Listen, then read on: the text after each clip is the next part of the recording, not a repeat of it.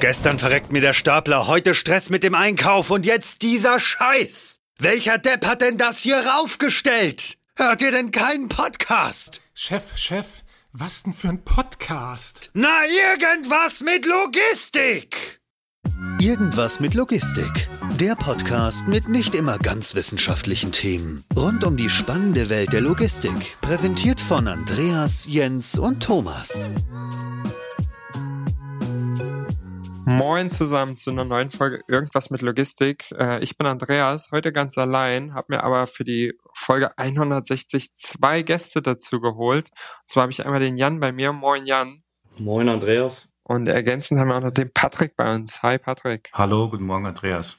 Ihr beiden, äh, ihr seid Softwaremenschen äh, und Logistikmenschen in einem, äh, beziehungsweise in zwei Personen. Fangt doch mal ein bisschen an, uns erstmal zu erzählen, wer ihr überhaupt seid, woher ihr überhaupt kommt. Ähm, eben habe ich Jan zuerst gemacht, aber jetzt Patrick zuerst. Ja, erstmal danke für die Einladung, Andreas. Mein Name ist Patrick Wallinger. Ich bin seit ich denken kann, eigentlich im Bereich äh, Logistik tätig, habe als Softwareentwickler begonnen, dann Betriebswirtschaft studiert, war beim großen Handelsunternehmen und die Projekte waren halt auch immer mit einem großen Fokus auf Logistik und somit bin ich in dem Bereich geblieben, was mich von Anfang an fasziniert hat.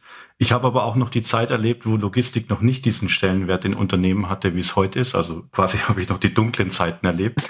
Und ich meine, das hat sich ja jetzt äh, total geändert. Bin dann von einem Handelsunternehmen zum CAP-Dienstleister, äh, habe eine Telematikfirma gegründet, äh, hieß Truck24 und habe dann Transportmanagement-Firma äh, übernommen, die BNS, äh, mit dem Produkt OnRoad und habe diese dann eher in die Ecovium-Gruppe verkauft und bin jetzt seither in der Ecovium-Gruppe. Also insofern habe ich so von Startup, Mittelstand und Konzern so drei verschiedene Betriebssysteme, die ich je Phase dann immer abrufen kann. Oh, spannende Entwicklung. Ähm, äh, wie viel, wie viel Zeit ist denn da vergangen, als du, als du Truck 24 angefangen hast? Wann war das? Bloß, dass man das ein bisschen einordnen kann. Also so 2001 ja, ich mhm. weiß es noch relativ gut. Also New Economy Down und ja. äh, World Trade Center und so weiter. Also das äh, vergisst man nicht. Und äh, dann habe ich es äh, 2009 verkauft und dann die BNS übernommen und die BNS vor vor vier Jahren jetzt glaube ich an äh, an Ecovium verkauft.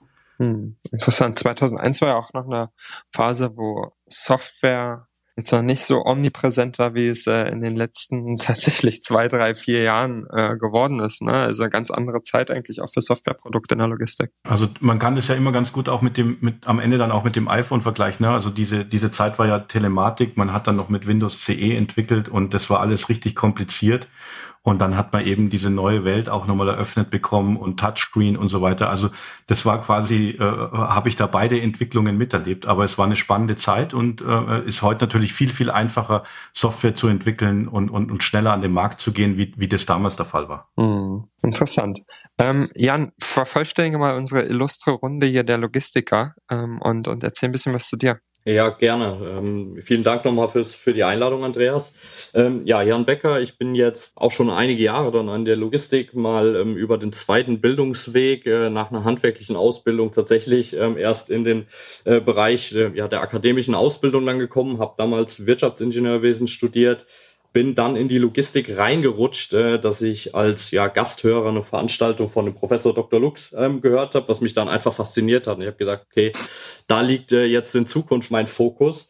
Und ja, hatte dann ähm, während meines Studiums auch schon die Möglichkeit, bei einem Logistik-Software-Anbieter ähm, ein Praktikum zu absolvieren und bin dann im Anschluss ähm, an das Praktikum dann auch relativ schnell in den Bereich Logistikberatung reingerutscht. Mhm. Das war dann 2017 und ja, durfte mich da eben mit vielen Themen rund um die Logistik dann beschäftigen. Also wirklich von IT-Konzepten, wo wir dann auch nachher nochmal tiefer einsteigen in diesen WMS-Bereich, über Lagerplanung, Ansiedlungsstrategien hinweg, da einfach so ein gesamtes ähm, ja, Bild zu schaffen und ja, dann hat's mich irgendwann nach München verschlagen, in die schöne Stadt München, zu dem Kuno Neumeier, ähm, wo ich mit der Logiwest dann einfach nochmal einen anderen Einblick auch kriegen konnte, insbesondere im Zusammenspiel Logistik, Immobilie, auch mit ähm, der gesamten logistischen Abwicklung. Wo sind da also die Zusammenhänge und wie kann man voneinander profitieren?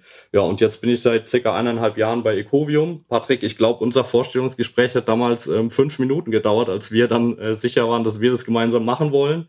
Und so bin ich ähm, ja jetzt da, wo ich bin ähm, und als ähm, Director Services bei uns in der Warehouse Division eben auch verantwortlich für die Implementierung unserer WMS-Produkte. Also Fünf Minuten Vorstellungsgespräch, da muss aber noch mal ausholen. Ne? Habt ihr euch ja eigentlich nur in die Augen gesehen und gesagt, ich bin Jan, ich bin Patrick und dann war es um eure Liebe schon passiert, oder?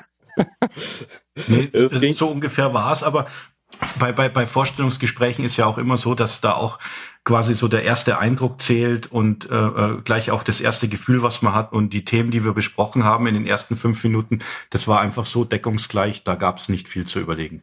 Sehr schön. Ich hatte mal ein Vorstellungsgespräch, das hat auch fünf Minuten gedauert und nach fünf Minuten haben wir uns beide in die Augen gesehen und gesagt, es wird wohl nix. Ähm, also so in dem Fall war es anders. so kann es auch gehen, aber, aber cool. Ähm, ihr beiden, jetzt haben wir schon relativ häufig den Namen Ecovium gehört. Ne? Ähm, vielleicht könnt ihr mal ein bisschen dazu erzählen, was macht Ecovium überhaupt? Wenn ich am allerersten Blick auf den Namen schaue, dann ist da Eco drin, dann würde ich an Nachhaltigkeit denken. Aber ich glaube, darum geht's gar nicht im ersten Sinne. Vielleicht könnt ihr, könnt ihr da ein bisschen was zu erzählen, was ihr überhaupt macht und äh, warum ihr eigentlich Ecovium heißt. Ja, also es ist, es ist, Ecovium ist ja ein neuer Brand, also quasi jetzt ein Jahr alt. Wir haben Geburtstag gefeiert letzte Woche. Und äh, äh, vielen Dank, ja. Äh, es ist ja ein bisschen daraus entstanden, dass wir hier 14 Unternehmen jetzt in den letzten äh, vier Jahren gekauft haben und äh, wow. zum Gesamtlösungsanbieter integrieren. Also wir wollen ein End-to-End-Logistiklösungsanbieter werden, vom Versender zum Empfänger und jede logistische Herausforderung, die es da auf diesem Weg gibt, über diese gesamte Supply Chain eben abbilden können. Gegliedert sind diese Unternehmen jetzt in fünf Divisions, also Shipping, Customs, Transport, Warehouse und Hardware. Jede hat natürlich ihre spezifischen Produkte. Wir haben über 5000 Kunden. Wir haben 34 Produkte, die, die in diesen fünf Divisions äh, aufgeteilt worden äh, sind. Und das Ziel ist so ein bisschen, wer den Logistikmarkt kennt, ne, also man hat viele Schnittstellen, ist ein fragmentierter Markt, auch auf der Softwareanbieterseite. Und wir wollen einfach unsere Kunden dabei unterstützen, diese digitale Transformation hinzukriegen. Wir minimieren einfach massiv diesen Integrationsaufwand entlang dieser Supply Chain, weil unsere Produkte alle miteinander sprechen können, sie sind alle integriert und deswegen sprechen wir intern auch von der Simple Chain und nicht von der Supply Chain. Also das mhm. war ein Bericht, den wir äh, äh, gemacht haben. Dann war natürlich so, wir haben 34 Brands, unterschiedliche Firmen, unterschiedliche Produkte. Also war klar, es muss ein neuer Name her. Und äh, Ecovium setzt sich zusammen, äh, wie du schon richtig sagst, das äh, Thema e Öko, also Ökonomie und Ökologie, eben zu sagen, okay, wir wollen nachhaltige Produkte, ist ein wesentlicher Aspekt, aber auch das Thema Nachhaltigkeit ist ein Kompass und ein Ausdruck unserer Haltung, wie wir eben mit unseren Kunden und mit unseren Partnern arbeiten wollen. Und Vium ist aus dem Lateinischen abgeleitet, das ist der Pfad, die Reise. Das soll auch ein bisschen die Mitarbeiter aus den einzelnen Unternehmen eben mitnehmen auf die gemeinsame Reise Ecovium. Hm, schöne Erklärung. Wenn du, wenn du sagst, dass da 14 und dann, oder 14 Akquisitionen waren das, glaube ich. Wie hatten das mal angefangen? Irgendwo muss ja dann auch ganz banal die Kohle für, für so viele Akquisitionen herkommen. Was, was waren das erste Produkt oder, oder ist das, äh, seid ihr Venture Capital finanziert oder wie ist das entstanden? Nee, also das, der, die erste Firma quasi war die MHP. Dort sind ja die Multi-Carrier-Lösungen. Also im weitesten Sinne äh, gibt es jemanden, der einen Online-Shop hat oder einen Versender und es wird ein Paketlabel gedruckt. Wir haben zu über 300 äh, Transporteuren und Transportunternehmen eine Schnittstelle und äh, machen halt dieses ganze Thema Multi-Carrier, Label-Printing, mhm. äh, auch Retourenmanagement. Und das war der Kern. Also die MHP und die damaligen Gründer haben halt einfach gesagt, okay, äh, wir wollen äh, quasi auch äh, also in so eine Plattformrichtung gehen und dann sind gezielt Unternehmen dazu gekauft worden, die halt äh, entlang dieser Supply Chain eben Produkte haben und die wir benötigen für die Integration. Also zum Beispiel Multicarrier und Customs, wenn das Thema Zoll, Compliance ist natürlich sehr naheliegend. Insofern hat man dann sukzessive immer Unternehmen dazu gekauft und äh, mit angenommen. Und wir sind mittlerweile ist FSN als Private Equity Firma äh, ist unser Investor, aber der Kern äh, kam aus der MHP. Hm, interessant. Jetzt hattest du schon viele Beispiele für Produkte genannt und heute soll es ja so ein bisschen auch um Jan sein Steckenpferd gehen, äh, wenn ich das richtig einordne. Nämlich wir gehen äh, ins Warehousing und, und sprechen heute über, über Lagerverwaltungssysteme. Ähm, vielleicht kannst du ein bisschen, Patrick, vielleicht nochmal erklären, ähm, wie das eigentlich kam, dass ihr dann Lagerverwaltung gemacht habt, ob das was ist, was ihr relativ früh erkannt habt als nächsten logischen Schritt, du hattest ja gesagt, Multi-Carrier-Lösung, ist ja dann quasi die Schnittstelle davor. Und ähm, wie es eigentlich dazu kam, war sicherlich auch eine Akquisition, nehme ich an, das, das Warehouse-Management-System. Ja, wie du richtig sagst, wir haben natürlich unheimlich viel in dem Bereich Shipping mit Warehouse zu tun. Entweder es ist direkt ein ERP-System oder es hängt nochmal ein Warehouse-Management-System dazwischen. Es gibt aber noch eine zweite Division, nämlich Transport, wo wir auch äh, äh Transport-Management-Software-Anbieter haben, die halt eine Warehouse-Lösung mit anbieten als Add-on zu ihrem Transport-Management-System. Insofern war natürlich aus unserer Kundengruppe und auch aus Division-Sicht der Punkt, äh, dass wir quasi ein Warehouse-Management-System brauchen, um, um da auch auf dem Bereich wirklich Kompetenz äh, äh zu haben, weil so, so ein Add-on an TMS oder vielleicht auch im ERP-System vielleicht dann doch nicht alle Funktionen da sind, die wir jetzt äh, äh brauchen zum Thema Automatisierung und andere Themen. Und das war eben der entscheidende Schritt zu sagen, okay, es gibt aus verschiedensten Richtungen den, den Need und deswegen äh, haben wir uns entschieden, auch Warehouse-Anbieter mit äh, reinzunehmen. Mhm. Jetzt wollen wir ja so ein bisschen auch, auch erstmal so ein bisschen allgemein auf das Thema Warehouse Management Systeme gucken. Ne? Also nicht unbedingt ähm, technisch, das können wir auch noch machen, aber vielleicht auch so ein bisschen grundsätzlich, wann braucht man eigentlich ein Warehouse-Management-System? Macht das überhaupt Sinn? Und ähm, was braucht man dafür eigentlich, um das, um das ähm, einzuführen? Das ist ein bisschen der, ich sag mal, Scope für unsere Episode heute. Ähm, Jan, vielleicht magst du einmal so ein bisschen anfangen und uns ein bisschen reinführen in das Thema, wie ihr eigentlich feststellt, ob es sinnvoll ist, aus Kundensicht ein Warehouse-Management-System zu machen. Es gibt ja leider äh, immer noch Unternehmen, die keins haben. ich sag mal leider mit, mit äh, vorsichtiger Wertung meinerseits schon. Genau. Treffen wir tatsächlich auch, auch immer wieder, wieder an. Wir machen ja, sage ich mal, nicht nur die, die oder bespielen diese ganze Software-Seite, sondern gehen natürlich auch irgendwo mit einem beratenden Ansatz ran und sagen, was ist überhaupt ähm, dein richtiges System, was benötigst du überhaupt? Wir gehen äh, über eine Anforderungsanalyse, Bedarfsanalyse, schauen wir natürlich auch, ähm, was da für den Kunden entsprechend dann richtiger ist und welches Konstrukt aus Softwarelösungen ähm, auch einen entsprechenden Mehrwert bringt. Es gibt ja, sage ich mal, wenn wir über das Thema Investitionsentscheidungen auch mal, mal sprechen, gibt es ja ein paar Themen, die immer wieder auch zum Tragen kommen. Ja? Zum Beispiel auch die Vorgaben eines Kundenaudits zur Einführung eines ähm, Lagerverwaltungssystems. Ja? Also wie transparent muss ich zukünftig meine Bestände halten? Ähm, Thema Gefahrstoffanalysen, Gefahrstoffauswertungen etc. Also da gibt es ja auch immer mehr regulatorische Grundlagen, die zum Tragen kommen, mhm. um so eine Software entsprechend einzuführen. Aber natürlich auch, wir, wir reden alle über, über KI, AI und sage ich mal irgendwelche Data Warehouses. Und ähm, Andreas, du wirst vielleicht auch kennen im Zuge deiner Berufserfahrung, dass es sicherlich gute eigenprogrammierte Lagerverwaltungssysteme gibt. Das geht manchmal mit mhm. Access und bisschen Excel und einem schicken Frontend. Und häufig ist es aber auch dann, wie du auch schon gesagt hast, mehr schlecht als recht. Also es gibt mehrere Dimensionen an der Stelle. Aber was der Nutzen eines solchen Lagerverwaltungssystems am Ende des Tages ja auch ist, sind insbesondere Nachverfolgung von Bestandsdaten, schnellere Reaktionszeiten, digitale Auftrags- und Prozesssteuerung, um einfach mal so ein paar Themen in den, in den Raum zu werfen, mhm. die natürlich am Ende des Tages auch einen ähm, ja, grundsätzlichen Wettbewerbsvorteil schaffen können in einem hart umkämpften Markt. Mhm. Das sind ja alles so Themen, die vielen Leuten bewusst sind und insbesondere Leuten wie, wie euch und, und auch uns, wo man, wo man sagt, okay, ist irgendwie klar, braucht man halt, ähm, insbesondere Transparenzgeschichten und so weiter. Aber natürlich nicht immer Sachen, die sich 100% einfach quantifizieren lassen. Und am Ende ist ja häufig bei einer Investition, die auch bei so einer Software ja nicht immer ganz gering ist, ähm, stellt sich ja auch die Frage nach einem Return on Investment. Ne? Also was, was kriege ich denn eigentlich raus? Wie geht denn ihr da vor? Rechnet ihr das über Produktivitätssteigerung im Kommissionierbereich, weil die Software irgendwie das verbessert? Oder was ist da der Ansatz?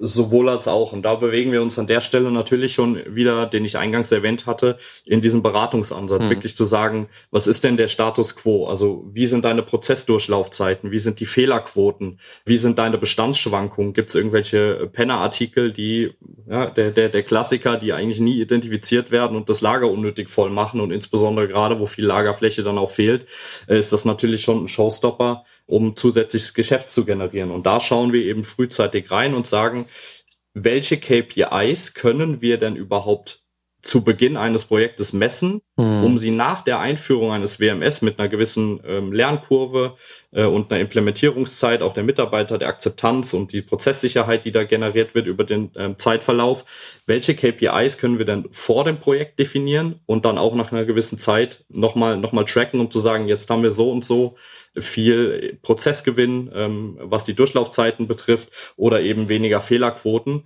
Und da muss man sich einfach auch bewusst sein, dass es in der, in der Software-Implementierung häufig sehr abstrakt ist und keine greifbaren Kennwerte gibt. Du hast den, das Thema Return on Invest ähm, schon genannt. Und das lässt sich eben nur durch vergleichbare Datengrundlagen, die zum Anfang und aber auch zum Ende gemessen werden, identifizieren und dann wirklich auch sagen, mhm. das ist jetzt der Return on Invest, den ich dadurch erzielt habe. Mhm. Was ja sicherlich auch ein Stück weit der Fall sein wird, ist, dass ihr, sag mal, eher als Grundlage so ein kleines Schlachtfeld vorfindet. Ne? Also gerade wenn, wenn kein WMS vorhanden ist, dann ist ja super schwierig, irgendwie auch Dinge messbar zu machen. Ich meine, manche Unternehmen haben vielleicht irgendwie so Whiteboards im Lager, wo sie wenigstens ein paar KPIs runterschreiben oder ein bisschen Transparenz versuchen zu schaffen. Aber ganz oft ist ja dann gar nichts vorhanden. Wie wie pushy sind denn da Leute eigentlich dann auf, auf das Thema grundsätzlich äh, Preis? Weil es gibt ja dann doch auch schon große Unterschiede bei den Lagerverwaltungssystemen und manchmal ist ein günstiger sinnvoll, manchmal nicht, wie auch immer. Aber wie preissensibel ist denn das Thema eigentlich? Also grundsätzlich können wir ja sagen, dass wir erstmal anhand unserer Erfahrung, aber auch es gibt ja regelmäßige Fraunhofer-Studien, ähm, ähm, was das WMS, was den WMS-Markt dann auch ähm, betrifft, mhm. dass die die die meisten oder sagen wir mal 80 Prozent der WMS halt eine Laufzeit haben über zehn Jahren. Also das, was du schon mhm. angesprochen hast, ist natürlich ähm, schon Thema, dass man eben eine Investition in die Zukunft tätigt und da sollte man sich bei der Auswahl dann eben auch ähm, ja die Augen und Ohren dann auch entsprechend offen halten. Äh, was ist denn das geeignete WMS? Ja, wenn ich jetzt zu einem, einem der großen ähm, Player dann auch gehe, ähm, ich spreche mal diesen, diesen Gardner Report dann auch an, dann schießen die halt viel mit Standardlösungen und sind dann aber in der, ähm, im Customizing vielleicht eher etwas starrer unterwegs oder das ist häufig dann mit ja vielen Manntagen, Beratertagen, Anpassungen etc. verbunden, wohingegen dann auch kleinere Anbieter an der Stelle vielleicht auch für ja, den Mittelstand oder kleinere Unternehmen, die so eine Ersteinführung betreiben, dann vielleicht die geeignetere Variante sind, die dann auch kostentechnisch einfach attraktiver sind. Mhm.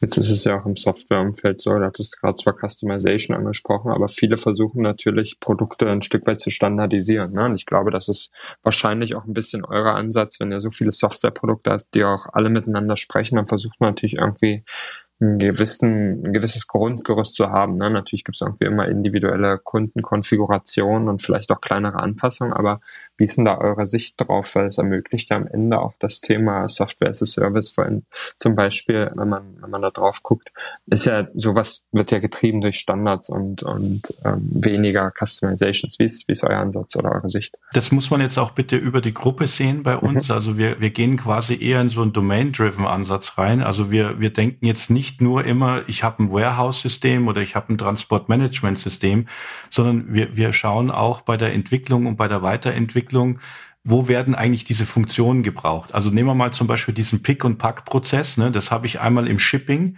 und ich habe es aber auch im Warehouse-Umfeld. Ich habe beim Transport das Thema Cross-Docking, ich habe es im Warehouse-Umfeld, das Thema Tracking über die gesamten Lieferungen, die sind. Ne? Da ist natürlich klar, dass es im Transportbereich ist, ist aber auch eine Anforderung aus dem Warehouse-Bereich. Also insofern ist dieser Versuch dieser Produktentwicklung basierend auch auf, auf einer neuen Cloud-Strategie schon so, dass wir da aus den einzelnen äh, Divisions auch gucken, muss, muss diese Funktion eigentlich im Warehouse bleiben oder gehört sie eigentlich nicht als, als Service für die gesamte Gruppe? Also da ist jetzt ein bisschen so eine Änderung drin, dass man nicht mehr nur so in der Warehouse-Welt denkt, sondern dass man diese gesamte, wie wir sie nennen, Simple Chain eben betrachtet und sagt, okay, wo muss denn dann eigentlich dieses Produkt sein und wer kann eigentlich dann in seinem äh, äh spezifischen Domain-Produkt wieder äh, Standard-Services nutzen, die für alle da sind. Also Adressvalidierung, Compliance-Check und so mhm. weiter. Also das, das, das denken wir ein bisschen anders, wie jetzt nur rein im, im, im Warehouse-Thema, was Produktmanagement mhm. Verstehe ich super gut, aber macht es das nicht gleichzeitig ähm, sehr, sehr kompliziert für den Kunden, wenn es so ein großes Produktspektrum gibt? Also ich, ich verstehe den Ansatz, dass man, dass man die Vorintegration hat und dass man äh, viele Lösungen hat, die eigentlich die Simple Chain, finde ich übrigens übrigens eine gute Begrifflichkeit, aber die, die, die, die gut abdecken. Ähm, aber gleichzeitig macht es natürlich auch, wenn wir jetzt mal auf Sales-Prozesse gucken und, und Verständnis für den Kunden, ist das natürlich erstmal, hier kommt der große Bauchladen, weißt du, was ich meine? Ja, das ist nachvollziehbar, aber im Prinzip ist es ja so, die Anforderung hat er ja jetzt auch. Mhm. Und jetzt müsste er halt mit vier oder fünf Unternehmen sprechen. Insofern hat er halt den Vorteil, wenn er uns anspricht, dass wir schneller sind, dass wir die Ansprechpartner kennen und dass wir auch quasi genug Best Practices haben, wie, wie solche Themen zum Lösen ist. Das ist das eine. Also man muss halt mit mehreren Anbietern in, in dem anderen Case sprechen. Der zweite Punkt ist natürlich auch, dass wir, was, was Sales-Themen betrifft, auch eine, eine, eine Umstrukturierung haben, wo wir heute quasi Sales-Kollegen in einzelnen Divisions haben, dass wir, dass es natürlich auch für uns ein bisschen ändert und dass wir diese Services auch zu beliebigen Produkten bundeln können. Ne? Also das nach außen hin vielleicht einen Produktname hat, im Hintergrund aber eben 10 oder 15 verschiedene Services mhm. eben mit integriert sind, äh, um es dem Kunden eben zu vereinfachen. Aber ja, das ist eine große Herausforderung natürlich diese ganzen Informationen dem Kunden so zugänglich zu machen, dass er es schnell und einfach begreift. Mhm. Ist ein Stück weit auch ein, ein, Wandel weg von diesem Produktdenken und, und hin zu einem Prozessdenken. Ne? Man, man, man verkauft eigentlich eher einen Prozess und wie viele Produkte dann dahinter stehen am Ende des Tages, kann dem Kunden eigentlich auch wurscht sein, ein Stück weit, sofern es nicht bedeutet, dass er für jedes Produkt irgendwie eine Einzellizenz kaufen muss und das irgendwie dann unglaublich teuer wird. Aber davon gehen wir jetzt mal nicht aus. Ähm, ist aber so ein, so ein grundsätzlicher Wandel, oder? Es ist ein grundsätzlicher Wandel und es hilft uns natürlich auch im, im, im Wettbewerb zu sagen, okay, bleiben wir mal dabei, wir sind jetzt in irgendeiner WMS-Ausschreibung und es gibt eine Funktion, die wir vielleicht jetzt nicht optimal abdecken können, mhm. haben wir natürlich aber in dem Gesamtproduktportfolio und was später auch die, äh, die Cloud-Plattform betrifft, natürlich viele, viele Argumente mehr zu sagen, okay, wir gehen quasi mit Ecovium, weil dort habe ich eigentlich dann auch in der Zukunft die Möglichkeit, andere Produkte einfach zu integrieren. Das ist ja so ein bisschen ein Trend, wenn man in diesen Wettbewerb beim WMS reinguckt, gibt es ja so drei Anbieter, den Pure WMS, also der nur ein WMS-System hat, dann den Plattform Plattformanbieter, der auch ein ERP mit dabei hat mhm. und äh, äh, so ein äh, Hardware-Anbieter, also äh, Storage Technology. Mhm. Und, und wir wandeln uns ja auch eher zu so einem Plattformanbieter, allerdings ohne ein ERP-System. Mhm. Trotzdem betrachten wir das Produktportfolio von der Ecovium als eine Plattform, als ein Angebot, verschiedene Services aus unserem Portfolio zu nutzen und nicht nur im Bereich WMS mhm. zu denken. Hast du schon gut vorgesagt. Das ist ja nämlich auch meine nächste Frage gewesen, wo eigentlich das äh, Portfolio endet, äh, ob er, ob er auch über ERP nachdenkt, ob das schon Thema ist es ist ja super interessant, diesen, diesen Markt zu beobachten. Ne? Du hast ja auf der einen Seite diese äh, ERP-Anbieter beispielsweise, die natürlich auch versuchen, vertikal viel tiefer reinzukommen und da ja auch einen Wandel durchleben, ne? sei es jetzt SAP und Microsoft und wie sie alle heißen, ähm, um bloß die Großen zu nennen, die, die ERP-seitig unterwegs sind. Die versuchen ja genau das, was ihr eigentlich in der Breite macht, versuchen die ja auch vertikal zu machen und gehen viel tiefer rein bis auf, bis auf Steuerungsebene der Automatisierungstechnik, die du beispielsweise eben schon angesprochen hast und versuchen versuchen da ja auch den, den Scope ähm, so ein bisschen tiefer zu fassen, um, um da eigentlich gar nicht so abhängig zu sein von Drittsoftware, wie sie das in der Vergangenheit waren. Wie, wie ist denn da eigentlich eure Sicht drauf? Was ist denn wahrscheinlich, werdet ihr sagen, Ecovium ist die sinnvolle Variante, aber wenn jetzt jemand beispielsweise schon mit seinem SAP oder sonst irgendwas um die Ecke kommt, integriert ihr dann in das ERP oder glaubt ihr, dass das auch große Vorteile hat, im ERP-Umfeld zu bleiben? Also wir denken, also muss man sagen, ERP ist ja auch eine hochkomplexe Geschichte mhm. und, und wir haben schon unseren Fokus eigentlich auf diesem ganzen Bereich Logistik. Mhm. Zweitens ist es ja so, dass für uns auch viele ERP-Systeme ein Partner sind. Ne? Mhm. Also im Bereich Shipping und Warehouse haben wir natürlich ganz viele viele Partner auch. Also insofern bin ich ziemlich sicher, dass wir diesen ERP-Schritt nicht gehen werden, sondern uns eben äh, bestmöglich in diese Applikation integrieren wollen und also punkten wollen mit den Diensten und, und, und, und Lösungen, die wir eben im Warehouse und im anderen Bereich haben. Aber unser Fokus ist wirklich diese Supply Chain, äh, dieser logistische Prozess und deswegen ist für uns ERP kein, kein Markt, wo wir jetzt noch rein wollen. Okay, lass uns, lass uns äh, bisschen weiter im, im Lager bleiben, habe ich, habe ich soweit verstanden. Lass uns mal noch ein bisschen darüber sprechen, was eigentlich so ein Projekt wirklich, wirklich erfolgreich macht. Ne? Wir hatten schon darüber gesprochen, wie man darüber nachdenkt, ob man eins braucht und, und was, was das auch kostenseitig, wie man damit umgehen kann und was so die grundsätzlichen Themen sind. Aber was ist es am Ende wirklich, was schlecht laufende WMS-Projekte, äh, die habe ich auch schon gesehen, und äh, gut laufende WMS-Projekte aus eurer Sicht so differenziert? Wen muss man, wen muss man beispielsweise mitnehmen oder vielleicht auch, was muss man vorher machen? Ähm, wir hatten in einem anderen Podcast kürzlich viel über, über das Thema agile Softwareentwicklung gesprochen im Vergleich zu, hier ist mein Lastenheft, daraus mache ich ein Pflichtenheft und in einem Jahr komme ich wieder und hier ist deine Software. Ähm, wie, ist, wie ist eure Sicht darauf und, und wie macht ihr die Projekte Projekte erfolgreich? Also grundsätzlich kann, kann man sagen, dass man insbesondere Betroffene frühzeitig auch zu Beteiligten macht. Ja, das ist jetzt erstmal ein Satz, der klingt relativ ähm, einfach, aber man, man nimmt dann doch immer wieder wahr, dass natürlich die Leute auf dem, auf dem Shopfloor nachher auch die Leute sind, die wirklich die Know-how-Träger im Unternehmen sind. Ja, also die frühzeitig auch abzuholen und klare Rahmenbedingungen zu schaffen. Also wir erleben es immer wieder, dass man auch im Sales-Prozess in Kostendiskussionen reingerät, ähm, wie umfangreich ein Pflichtenheft jetzt sein äh, muss, Andreas. Du hast es schon angesprochen auch auch. Und ich sag mal, frühzeitig Klarheit zu schaffen über die Leistungen, die der Kunde auch bezieht, ist ein essentieller Punkt, der zu dem Erfolg eines Projektes beiträgt tatsächlich. Es klingt jetzt erstmal ein bisschen bürokratisch, aber am Ende des Tages geht es um nichts anderes, als zu sagen, was kriegst du denn für das, was du am Ende des Tages eingekauft hast? Erstmal High Level, ja, Produktvorstellungen etc.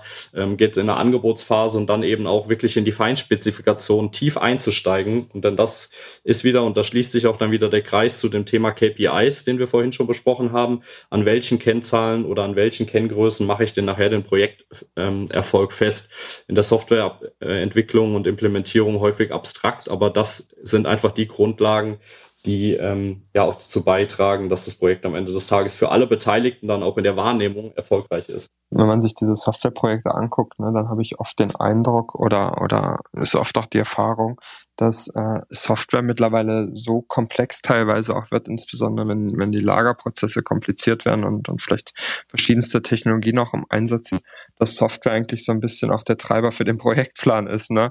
Ähm, während, während irgendwie technische Gewerke vielleicht produktisiert werden und immer einfacher werden und, und dann schnell integrierbar sind, ist oft irgendwie Software denn dasjenige, was, was, was eine Weile dauert. Wie geht man denn damit um? Oder, oder wie ist in eurer Strategie dahin ähm, zu sagen, okay, wir versuchen irgendwie, dass Software vielleicht auch neben den erfolgreichen Kriterien, die du gerade genannt hast, ähm, zeitgleich auch äh, schnell vonstatten geht und, und irgendwie da ist? Genau. Also da insbesondere nochmal einen Blick auch auf die Prozessanalyse am Anfang des Projektes zu werfen. Ja, das sind, ähm, wir kennen es alle, häufig historisch gewachsene Strukturen, aber auch Prozesse. Man arbeitet vielleicht mit einem System produktiv oder effektiv zusammen oder hat eben eigene Prozesse, die das ja, jeweilige Unternehmen dann auch entsprechend implementiert haben. Das ist von Unternehmen zu Unternehmen unterschiedlich. Und da wirklich eine Klarheit zu schaffen und wie du auch schon gesagt hast, Andreas, eher prozessgetrieben das Ganze durchzudenken, um zu sagen, äh, mit dem Prozess können wir möglichst nah am Standard auch, Thema Implementierungszeit, ähm, können wir möglichst nah am Standard bleiben und das Projekt so umsetzen, wie die Logistik es auch vorgibt. Ja, es gibt ähm, VDI-Richtlinien, die vorgeben, was die Kerninhalte einer Lagerverwaltungssoftware sind und auch was Prozesse betrifft. Und sich da wieder ein Stück weit zu, drauf zu berufen, um einfach mal zu prüfen, kann dieser Prozess denn meine komplexen Prozesse abbilden oder müssen wir da tatsächlich ins Customizing gehen? Und falls nicht, dann ähm, kann man so ein Projekt auch relativ kurzfristig dann auch umsetzen. Mhm. Ich finde immer gerade dieser, dieser Abgleich, den du gerade genannt hast, ne, was, welcher Prozess ist irgendwie Standard, was muss äh, customized werden oder so, das ist ja so der Klassiker, ne, dass die Leute irgendwie so eine Excel-Tabelle äh, aufbauen oder vielleicht haben sie auch ein besseres Tool und dann so einen Anforderungs- und Lieferabgleich machen. Aber grundsätzlich muss ich ehrlicherweise sagen, fehlt mir bei Software und äh, du hattest vorhin auch schon ein paar äh, lustige Worte in den Raum geworfen wie KI und so weiter und so fort. Mir fehlt immer so ein bisschen die Fantasie, wie ich wirklich sinnvoll vergleichen kann, welches System jetzt eigentlich wirklich gut ist. Ne? Natürlich habe ich dann irgendwie die Tabelle und die sagt mir, okay, bei Ecovium ist vielleicht plus 10% Anpassung und bei Marktbegleiter XYZ ist vielleicht 15% oder 5%, wie auch immer. Aber ist das eigentlich so die Grundlage zur Entscheidungsfindung, welche Software jetzt wahrscheinlich gut funktionieren wird. Das finde ich immer sehr, sehr kompliziert, da eine finale Entscheidung zu treffen. Und oft ist da gefühlt sehr, sehr viel Bauchgefühl dabei. Also jetzt müsste man natürlich auch nochmal äh, quasi drüber sprechen, wie überhaupt Kaufentscheidungen zustande kommen und ob eigentlich ja. ein Produkt gekauft wird, ein Unternehmen oder die Menschen, ja. äh, die da präsentieren. Und äh, ich glaube, das ist wenn wir sagen, okay, ich will jetzt ein WMS kaufen und guck mir fünf Systeme an, das ist einfach unheimlich schwer äh, sich da einen Überblick zu verschaffen, was ist jetzt eigentlich das richtige System. Weil wenn man man kann ja auch auf die Webseiten gehen. Ne? Wir schreiben ja alle das Gleiche hin und äh, Multilanguage und Multimandanten und skalierbar und so weiter. Und eigentlich muss man dann hingehen und sagen, okay, ich muss jedes System mal durchtesten und äh, das ist auch irgendwie unmöglich. Also muss man mhm. sich halt irgendwie annähern über eine Liste von Themen, über was bei uns äh, bei Ecovium ist. Wir haben Demolager, das heißt, wir laden äh, Interessenten ein, die, sie können selber scannen, äh, Pick-by-Light-Anlage können kommissionieren und einfach sich mit dem System vertraut machen. Und was auch im Warehouse-Bereich sehr oft ist, ist natürlich Referenzkundenbesuche, mhm. dass man mhm. dann auch wirklich, wirklich hinfährt. Aber am Ende ist es ja im Softwareprojekt dann auch so, dass es um die Menschen geht, wie vertraue ich ihnen und, und was haben die dafür getan, um meine Anforderungen auch in der Präsentation oder in einem, in einem weitergehenden Termin auch irgendwo darzustellen. Und äh, da ist, es wird aber immer ein Stück weit eine Bauchentscheidung bleiben. Ne? Ich habe mit, mit Referenzkunden besucht natürlich, mit Demolager ein paar Möglichkeiten, das nochmal abzufedern. Aber am Ende ist halt irgendwo dann auch äh, das Gefühl, dass ich dort beim richtigen Anbieter bin, was auch für uns ein Thema ist, dass wir natürlich für die Zielgruppen, die wir haben, äh, natürlich auch äh, spe spezielle Systeme konfigurieren. Also wenn ich jetzt mit einem Logistiker rede, ist es was anderes, wie wenn ich im Retail oder im Manufacturing-Bereich irgendwo unterwegs bin.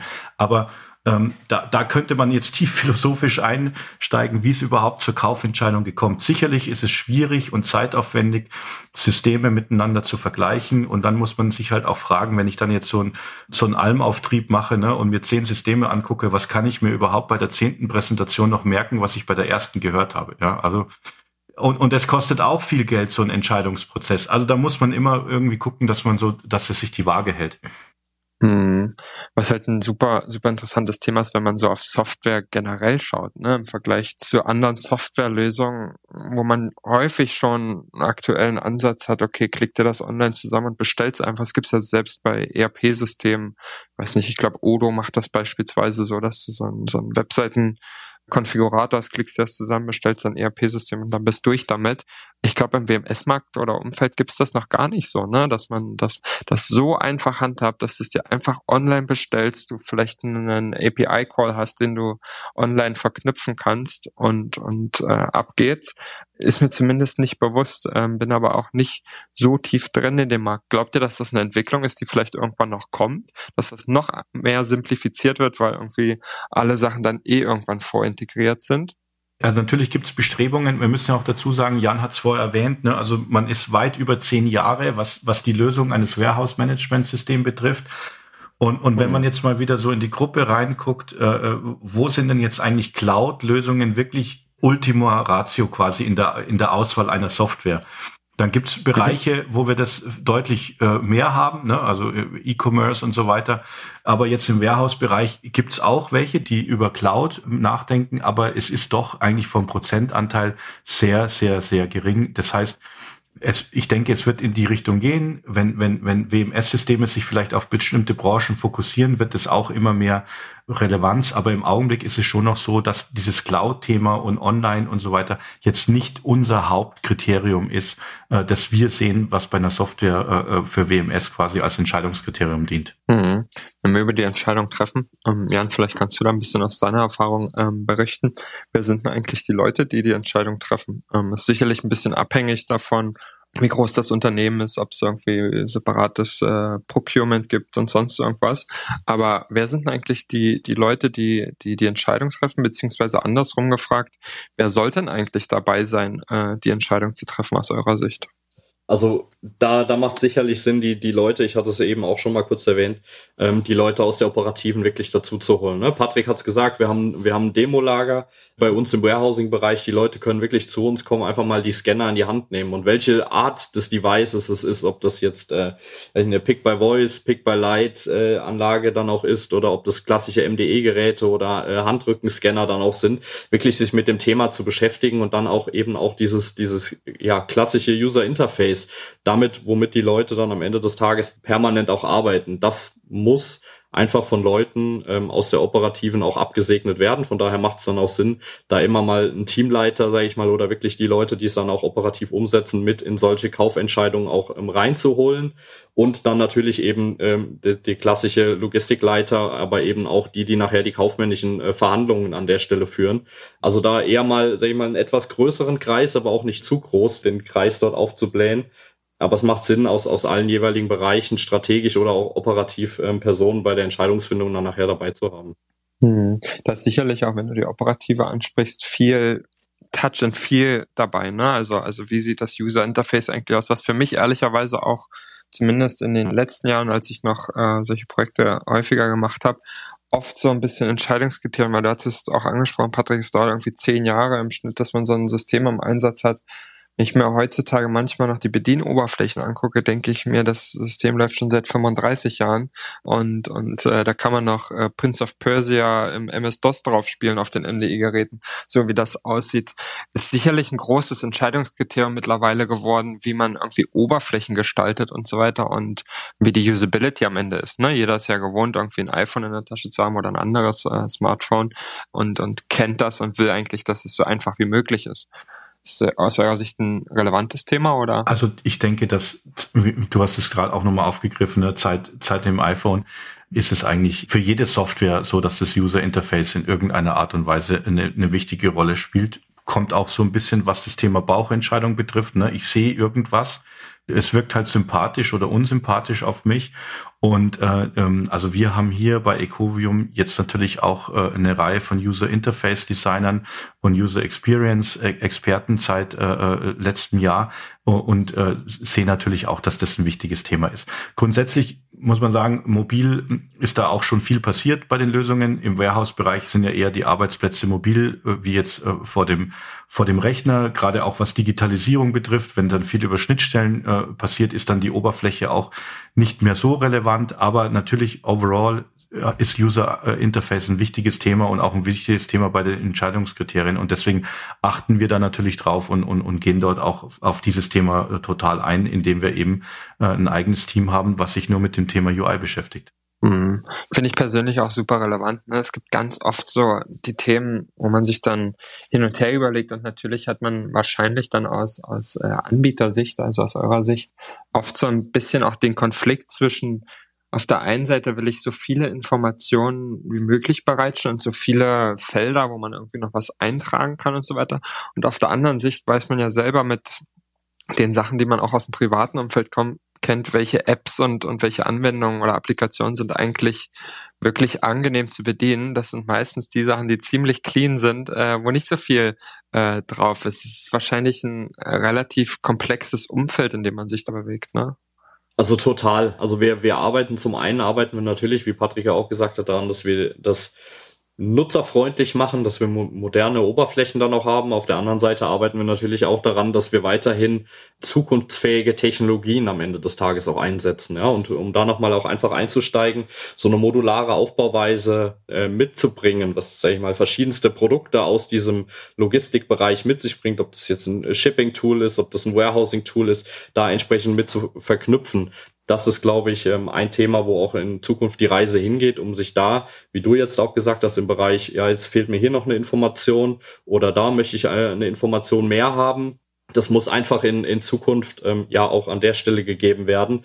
Und natürlich auch da nochmal äh, in der Wareneingangsmaske gibt's halt eben ein paar Bereiche, die einfach zu pflegen sind, allein schon aus gesetzlichen Vorgaben, ja, äh, Chargenhandling, äh, mhm. äh, MHD-Handling und so weiter. Und so kommt natürlich dann relativ schnell einiges an Informationen zusammen, ähm, das am Ende des Tages dann auch gepflegt werden muss und man gar keine Möglichkeit hat, das ja wegzulassen, ja. Fairer, fairer Punkt. Ist da, ihr hattet vorhin auch schon mal die VDI angesprochen, sind das so Richtlinien und, und gesetzliche Regelungen, wo er sagt, das ist schon der Zeitgeist oder ist da auch mal ein Wandel vonnöten?